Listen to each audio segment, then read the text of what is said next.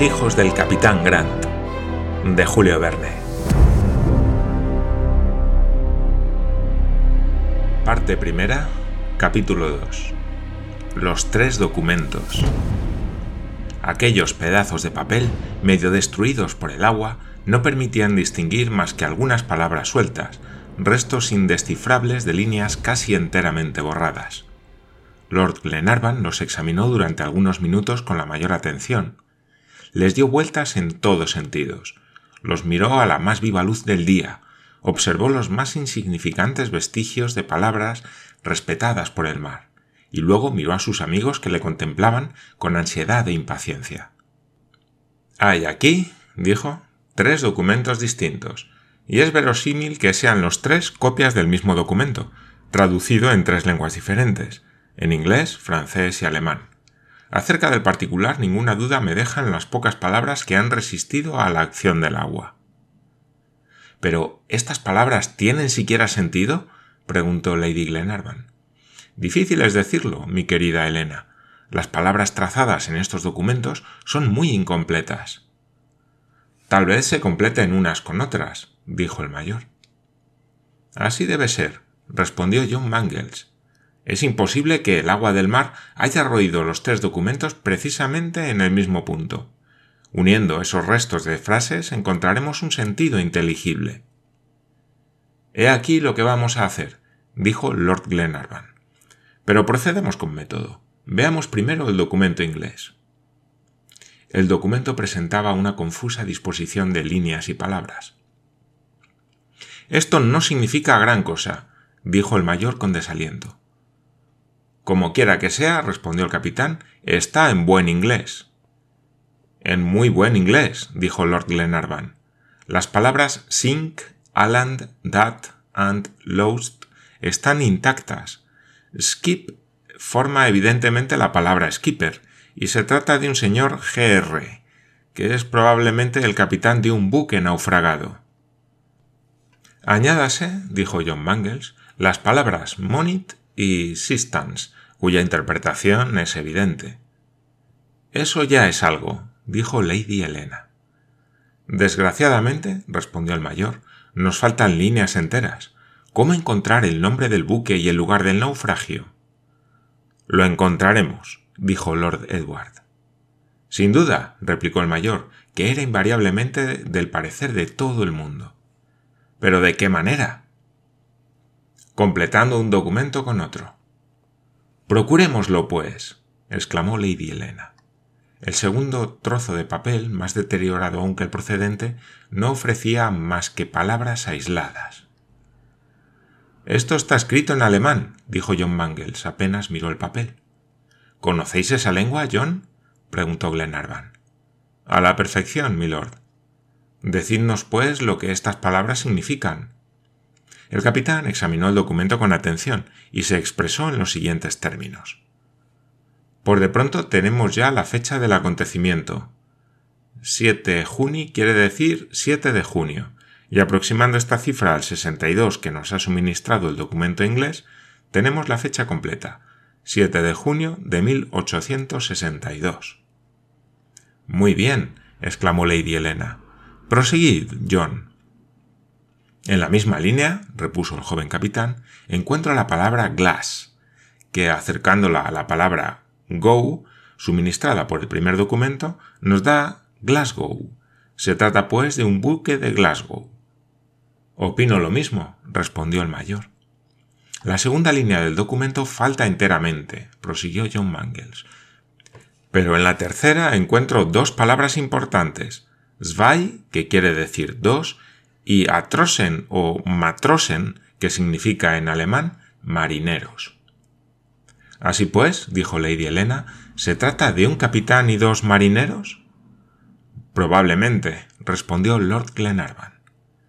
Confieso francamente a vuestro honor, repuso el capitán, que la siguiente palabra, graus, es para mí ininteligible. No sé cómo traducirla. ¿Acaso nos la haga comprender el tercer documento? En cuanto a las dos últimas palabras, se explican sin dificultad alguna. Bring innen significa prestarles, y si estos dos vocablos se acercan al inglés que se encuentra como ellos en la séptima línea del primer documento, es decir, a la palabra assistance, la frase prestadle socorro se comprende naturalmente. Sí, prestadle socorro, dijo Glenarvan. Pero ¿dónde se hallan esos desgraciados? Hasta ahora no tenemos una sola indicación de lugar, y el teatro de la catástrofe es absolutamente desconocido. Es de creer que el documento francés sea más explícito, dijo Lady Helena. Veamos el documento francés, respondió Glenarvan. Y como se trata de una lengua que todos conocemos, nuestras investigaciones serán más fáciles. ¡Hay cifras! exclamó Lady Helena. Mirad, señores, mirad. Procedamos con orden, dijo Lord Glenarvan, y empecemos por el principio. Permitidme analizar una a una estas palabras dispersas e incompletas. Lo primero que veo es que se trata de un buque de tres palos cuyo nombre, gracias a los documentos inglés y francés, sabemos que es Britannia. La última de las dos palabras siguientes, Goni y Austral, es la única que tiene una significación que comprendemos todos. Pues es un dato precioso, respondió John Mangles. El naufragio ha ocurrido en el hemisferio austral. Lo que es muy vago, dijo el mayor. Prosigo, añadió Glenarvan. Ah, la palabra abor, radical del verbo abordar. Los desgraciados han abordado en alguna parte. Pero ¿dónde? Contin. ¿En un continente? Cruel. Cruel, exclamó John Mangles. Ya tenemos explicada la palabra alemana graus, grausam, cruel. Adelante, dijo Glenarvan, cuya ansiedad aumentaba a medida que iba encontrando el sentido de las palabras incompletas. Indi. ¿Será la India el país a que han sido arrojados los desventurados náufragos? ¿Qué significa la palabra onhit? Ah, longitud. Y he aquí la latitud. 37 grados 11 minutos. En fin, tenemos ya una indicación preciosa. Pero desconocemos la longitud, dijo McNabbs.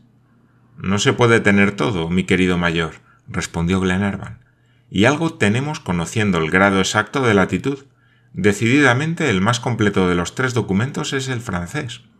Es evidente que el uno era la traducción literal del otro, pues contienen todos el mismo número de líneas. Ahora es, pues, preciso reunir los tres, traducirlos a una sola lengua y buscar el sentido más probable, más lógico y explícito. ¿Vais? preguntó el mayor, a hacer la traducción en francés, en inglés o en alemán. En francés, respondió Glenarvan, ya que en francés están la mayor parte de las palabras interesantes que se han conservado. Vuestro honor tiene razón, dijo John Mangles, y además, con el francés estamos familiarizados todos. Convenido. Voy a escribir el documento reuniendo los restos de palabras y frases truncadas, respetando los intervalos que las separan y empleando aquellas cuyo sentido no puede ser dudoso. Después compararemos y juzgaremos. Glenarvan tomó la pluma y poco después presentó a sus amigos un papel en el que había trazado unas cuantas líneas. En aquel momento un marinero manifestó al capitán que el Duncan entraba en el Golfo de Clyde y que esperaba sus órdenes. ¿Cuáles son los deseos de vuestro honor? preguntó John Mangles a Glenarvan. Llegar a Dumbarton cuanto antes, John, y mientras Lady Helena vuelve a Malcolm Castle, me trasladaré yo a Londres para presentar este documento al almirantazgo. John Mangles dio las órdenes oportunas y el marinero las transmitió al segundo. Ahora, amigos, dijo Glenarvan, continuemos nuestras investigaciones. Estamos siguiendo las huellas a una gran catástrofe, de nuestra sagacidad depende la vida de algunos hombres. Empleemos toda nuestra inteligencia en encontrar la clave de este enigma. Estamos prontos, mi querido Edward, respondió Lady Helena. Tres cosas bien distintas, repuso Glenarvan. Hay que considerar en este documento, primero, lo que se sabe, segundo, lo que se puede conjeturar, y tercero, lo que se ignora absolutamente. ¿Qué sabemos? Sabemos que el 7 de junio de 1862 un buque de tres palos, corbeta o fragata, la Britannia, de Glasgow, zozobró. que dos marineros y el capitán arrojaron este documento al mar a los 37 grados 11 minutos de latitud y que piden auxilio. Perfectamente, dijo el mayor. ¿Qué podemos conjeturar? prosiguió Glenarvan. Que el naufragio ocurrió en los mares australes, y luego llamaré vuestra atención sobre la palabra Gonia, que parece indicar por sí sola el nombre del país a que pertenece. La Patagonia. exclamó Lady Helena. Sin duda. ¿Pero la Patagonia está atravesada por el paralelo 37? preguntó el mayor. Vamos a verlo, respondió John Mangles sacando un mapa de América Meridional. El paralelo 37 toca de refilón la Patagonia, corta la Araucania, sigue atravesando las Pampas, el norte de las sierras patagónicas y se pierde en el Atlántico. Bien, continuemos nuestras conjeturas. Los dos marineros y el capitán Abor abordan qué? Contin el continente. Fijad bien vuestra atención. Un continente no es una isla. ¿Qué es de ellos? Tenemos dos letras providenciales, PR, que nos dicen cuál es su suerte. ¿Los desgraciados están presos o prisioneros? ¿De quién? De crueles indios. ¿Estáis convencidos? ¿En los espacios vacíos no parece que se colocan por sí solas las palabras con que los llenamos? ¿No veis ya disipadas en su mayor parte las tinieblas que oscurecían el documento? ¿No se ha derramado sobre él gran acopio de luz? Glenarvan hablaba con convicción. Se leía en sus ojos una confianza absoluta, y su entusiasmo se comunicó a su auditorio. Es evidente. es evidente. exclamaron todos. Lord Edward, después de una pausa, dijo Todas estas hipótesis, amigos míos, me parecen muy posibles. La catástrofe, en mi concepto, ha ocurrido en las costas de la Patagonia. Para mayor seguridad, haré averiguar en Glasgow cuál era el destino de la Britannia, y sabremos si pudo ser arrastrado a aquellas aguas. Oh, no tenemos necesidad de ir a preguntar tan lejos, respondió John Mangles. Tengo aquí la colección de la Mercantile and Shipping Gazette, que nos suministrará indicaciones precisas. Veamos, veamos, dijo Lady Glenarvan. John Mangles tomó un lío de periódicos del año 1862 y empezó a hojearlos rápidamente, no tuvo que estar buscando mucho rato, pues muy pronto dijo con acento de satisfacción 30 de mayo de 1862. Perú. El Callao, a la carga para Glasgow, la fragata Britannia, capitán Grant. Grant. exclamó Lord Glenarvan, el valiente escocés que quiso fundar una nueva Escocia en los mares del Pacífico. Sí, respondió John Mangles, el mismo que en 1861 se embarcó en Glasgow en la Britania y del cual no se ha vuelto a tener noticia alguna. No cabe duda, no cabe duda, dijo Glenarvan. Él es. La Britannia salió del Callao el 30 de mayo y el 7 de junio, ocho días después de zarpar de aquel puerto, se perdió en las costas de la Patagonia. He aquí su historia toda entera en estas palabras truncadas que parecían indescifrables. Ya lo veis, amigos míos, nuestras conjeturas eran importantes. En cuanto a lo que no sabemos, se reduce únicamente al grado de longitud.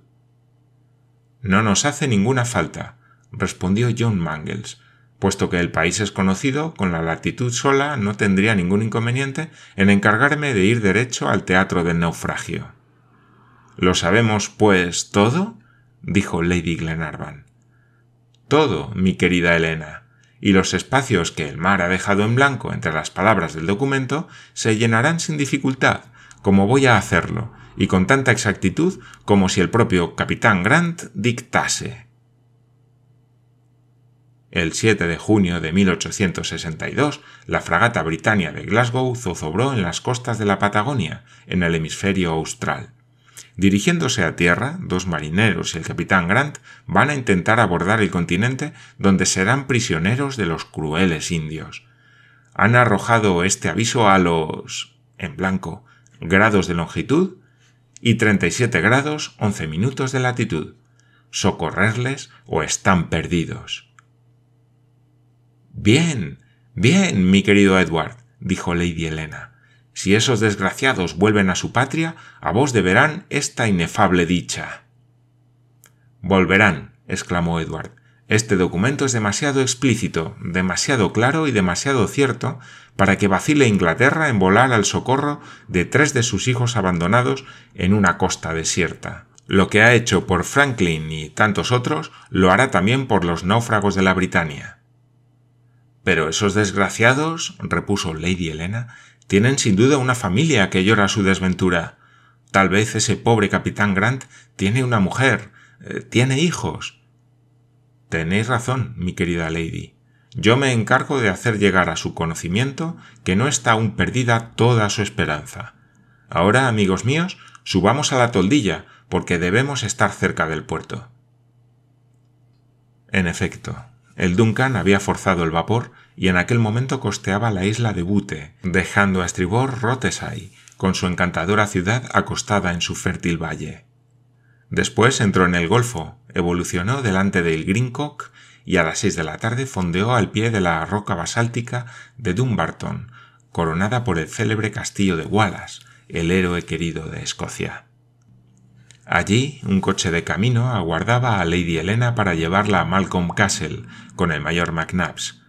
Después de abrazar a su esposa, Lord Glenarvan partió hacia Londres en el tren directo de Glasgow. Pero antes de marchar había confiado una nota importante a otro agente más rápido, y el telégrafo eléctrico, pocos momentos después, comunicaba al Times y al Morning Chronicle el siguiente anuncio que insertaron en sus columnas para adquirir algunos datos sobre el paradero de la fragata Britannia de Glasgow y su capitán Grant, dirigirse al Lord Glenarvan, Malcolm Castle, Luz, Condado de Dumbarton, Escocia.